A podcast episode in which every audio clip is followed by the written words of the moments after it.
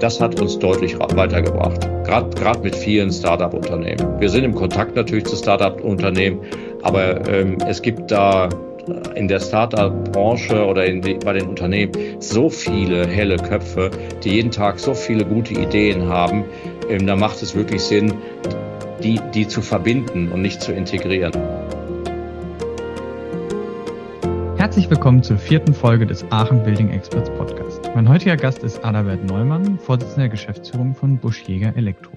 Und wir sprechen mit ihm über das Thema Disruption und Innovationsmanagement, zu dem er auch am 25.05. auf dem Bau Startup Forum referieren wird. Guten Nachmittag, Herr Neumann. Schön, dass Sie da sind. Hallo, Herr Schulz. Vielen Dank für die Einladung. Adalbert Neumann ist Vorsitzender der Geschäftsführung von Busch Jäger Elektro und verfügt über viele Jahrzehnte Erfahrung im Gebäudesektor, denn er ist seit 2010 bereits Vorsitzender der Geschäftsführung von Busch Jäger und arbeitet seit 1984 in selben bzw. damit verbundenen Unternehmen. Darüber hinaus engagiert er sich ehrenamtlich als Vorsitzender des Vorstandes in der Wirtschaftsinitiative Smart Living, einem Verein für die Digitalisierung der Heim- und Lebensumgebung, und als stellvertretender Vorstandsvorsitzender in der HEA Fachgemeinschaft, einer Initiative für die Förderung und Umsetzung von Energieeffizienz. Zusätzlich zu Herrn Neumann haben wir heute Statements und Fragen von den Startups LumoView, Spectre Automation und Zeit.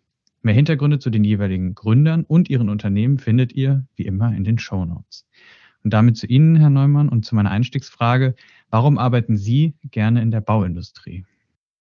Ja, wir sind ja als Elektroinstallationszulieferunternehmen sehr nah an der Bauindustrie und die Bauindustrie hat in den letzten wenn ich das mal beobachte, 30 Jahren äh, schon einen gewissen Innovationsschub in der Ausrüstung durchgemacht. Also die Home Automation ist reingekommen. Heute nennen wir das Smart Home Building Automation in größeren Gebäuden.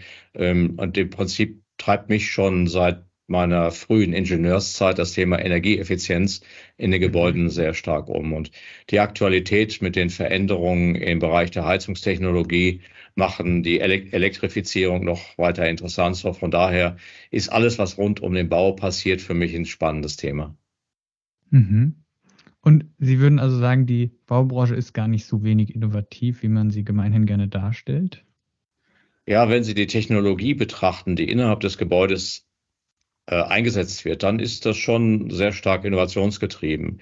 Wenn Sie mhm. allerdings die einzelnen Gewerke am Bau sehen, wie die Zusammenarbeit stattfindet, äh, wie das koordiniert ist, dann ist da deutliches Verbesserungspotenzial und ich nutze gerne da auch den Vergleich zur Industrie 4.0. Also wenn wir mhm. heute die Struktur in den Industriebetrieben sehen, wo die Prozesse sehr stark synchronisiert und durchgetaktet sind, da haben wir noch riesiges Potenzial am Bau selbst, also in der Ausführung, aber äh, bevor es in die Ausführung geht, äh, ist für mich BIM beispielsweise auch ein Thema, das uns viele Dinge erleichtern wird im Rahmen der Bauindustrie, wo wir heute einfach Zeit und Geld und Ressourcen vergeuden.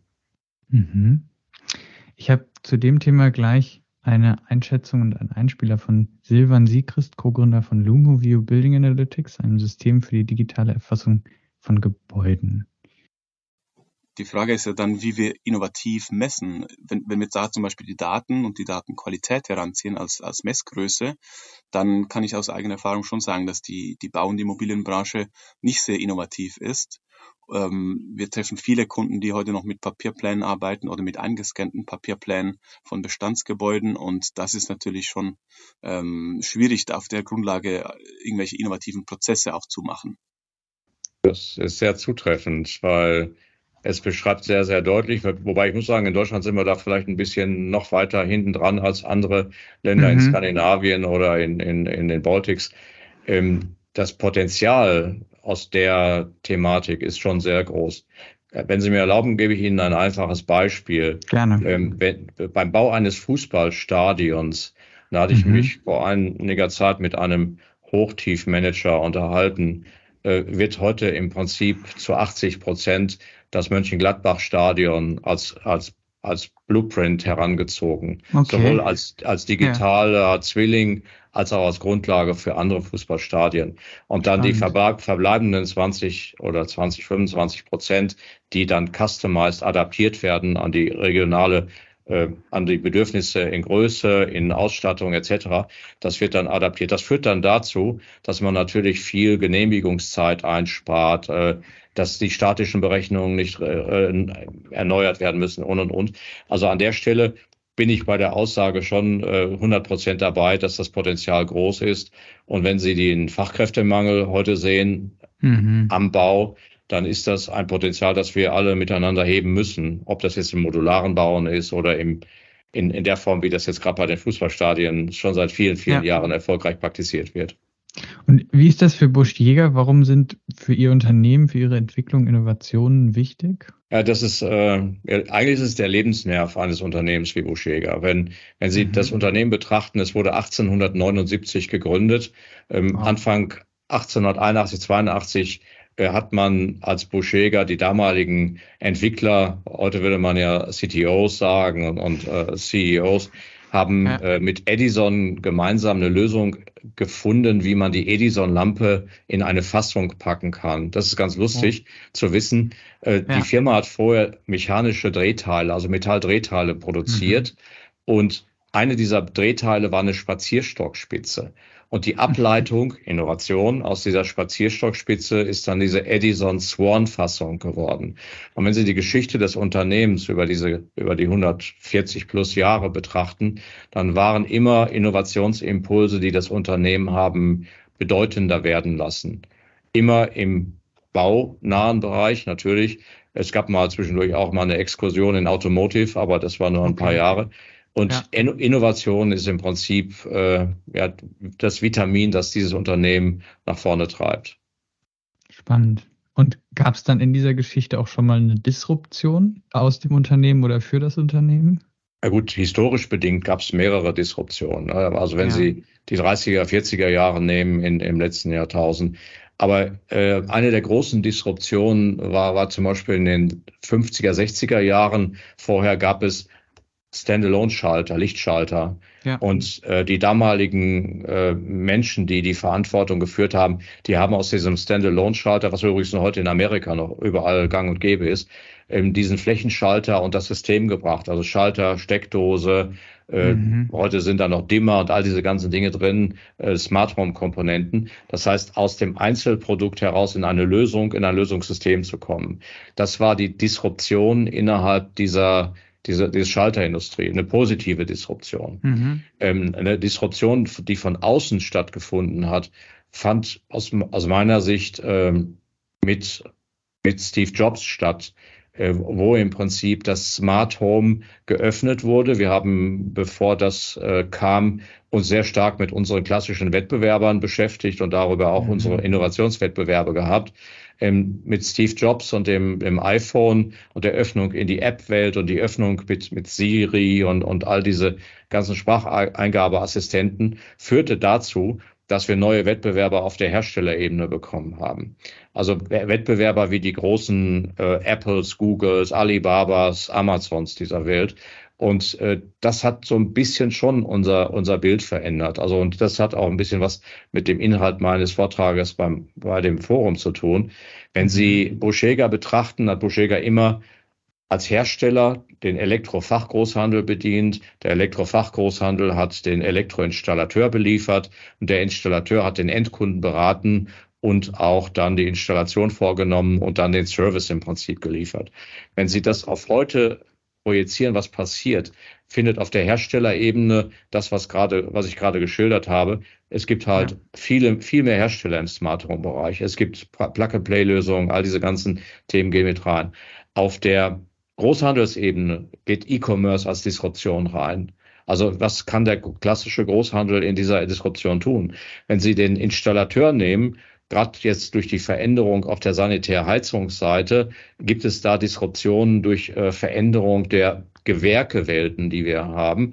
Und beim Endkunden ist die, ich würde mal sagen, spätestens seit Google eine der größten positiven Disruptionen, dass einfach die Endkunden und äh, bei uns sind es typischerweise sind die Entscheider äh, weiblich, die unsere Produkte entscheiden, äh, die sind einfach besser vorgebildet. Die haben, ja. die, die beschäftigen sich mit den Themen und gehen mit der, mit dem Wissen zu ihrem beratenden Installateur oder zum Planer oder wo auch mhm. immer hin und äh, fragen schon konkret danach, was sie dafür bekommen können. Also insofern, es gibt mehrere Disruptionsebenen, aber eine, eine massive Disruption entlang der gesamten Wertschöpfungskette, die findet jetzt im Prinzip seit äh, seit der Erfindung des iPhones statt. Und die Geschwindigkeit nimmt zu.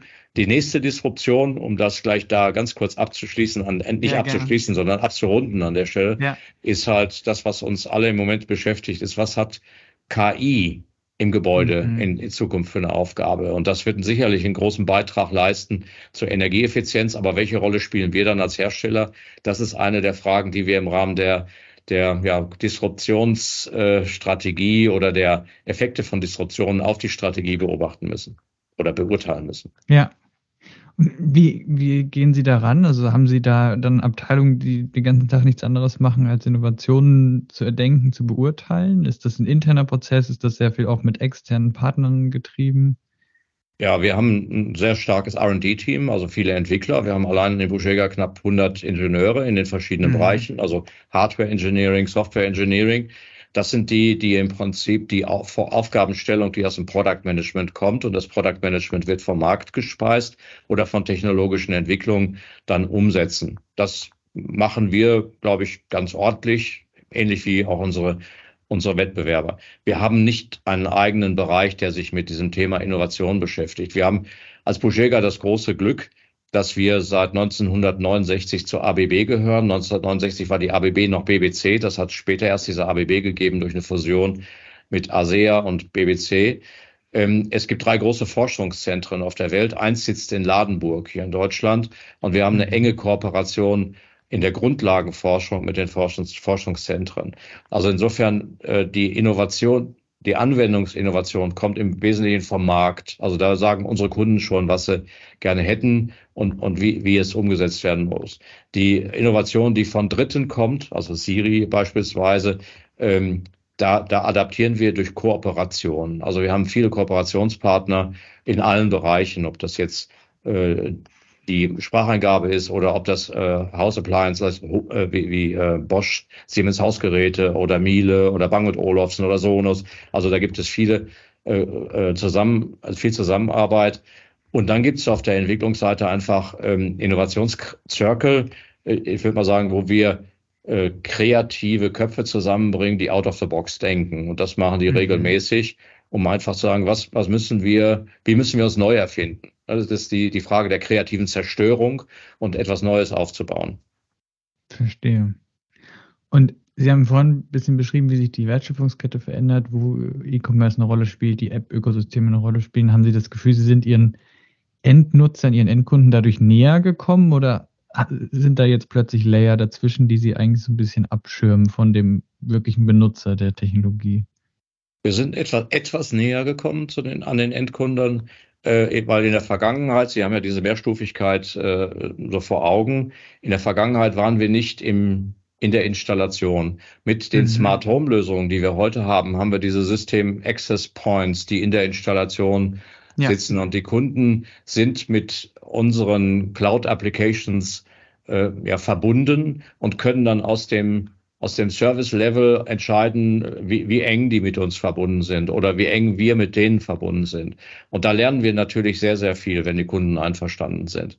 Also wir, wir lernen, wie unsere Produkte genutzt werden, äh, Lebenszyklusanalyse, all diese ganzen Dinge gehen rein. Was wir nicht tun, wir, wir nutzen nicht diese Daten, um das an Dritte weiterzugeben, mhm. sondern wir nutzen die, um besser zu werden, um neue Applikationen zu entwickeln und, und, und. Also wir sind näher rangekommen wenn ich das jetzt, wir sind gerade so auf einer Strategiereise 2029, weil dann wird das Unternehmen 150 Jahre alt. Ja. Wenn ich mal projiziere auf 2029, dann wird, wird der Anteil dessen, was wir in der Interaktion mit der Installation haben, und im Moment sind es, glaube ich, 50.000, 60.000 Access Points, die verbunden sind, und da sind schon viele, viele Daten kommen, die da kommen, dann werden wir noch enger mit den Anwendern unserer Technologie verbunden okay. sein.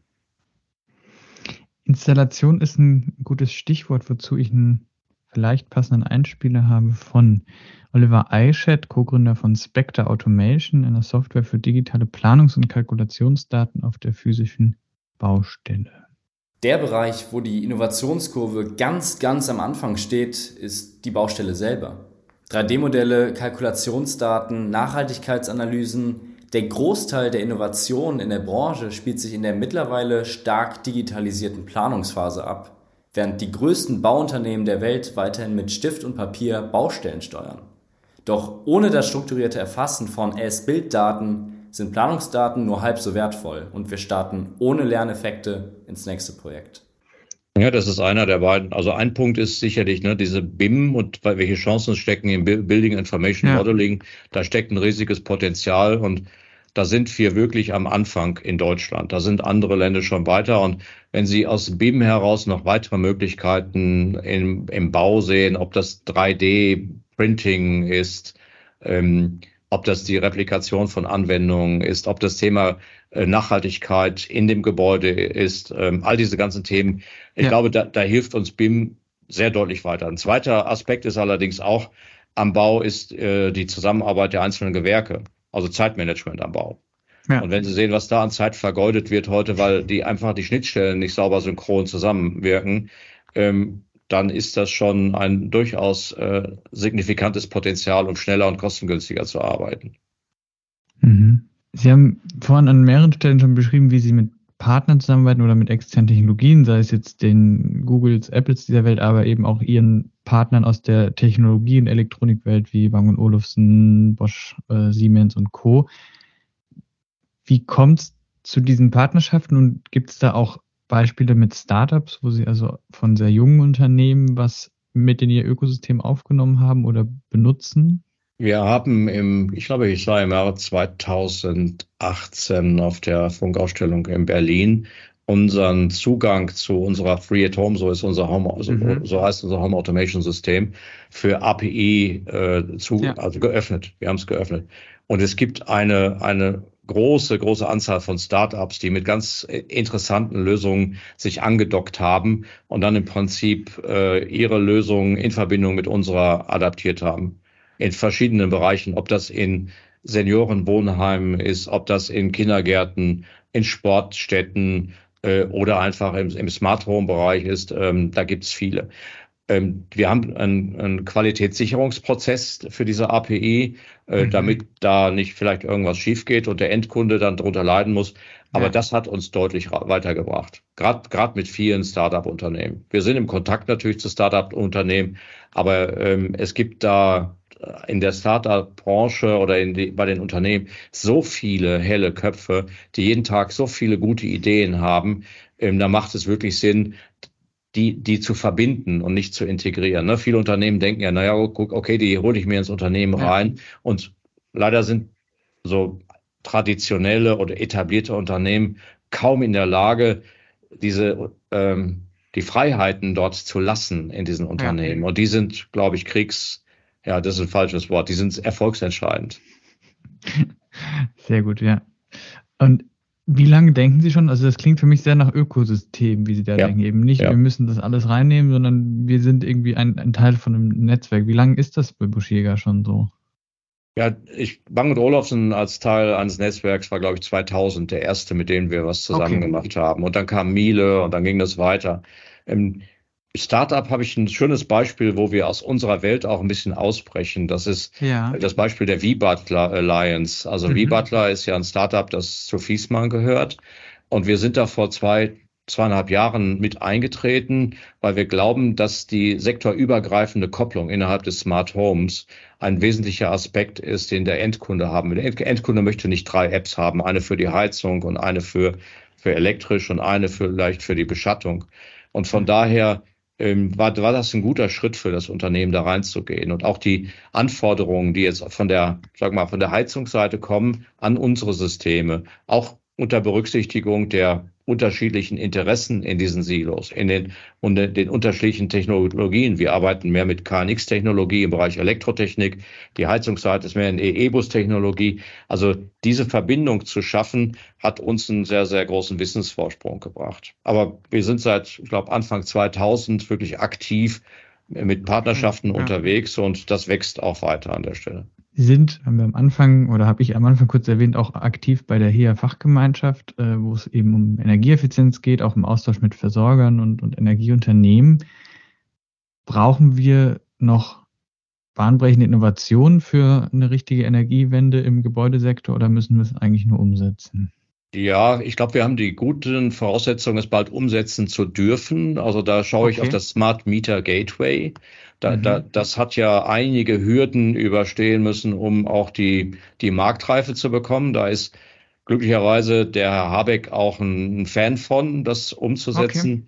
Okay. Über das Smart Meter Gateway werden wir sicherlich äh, Last, also unterschiedliche Tarifvarianten bekommen, was in der Vergangenheit ja. sehr schwierig realisierbar war.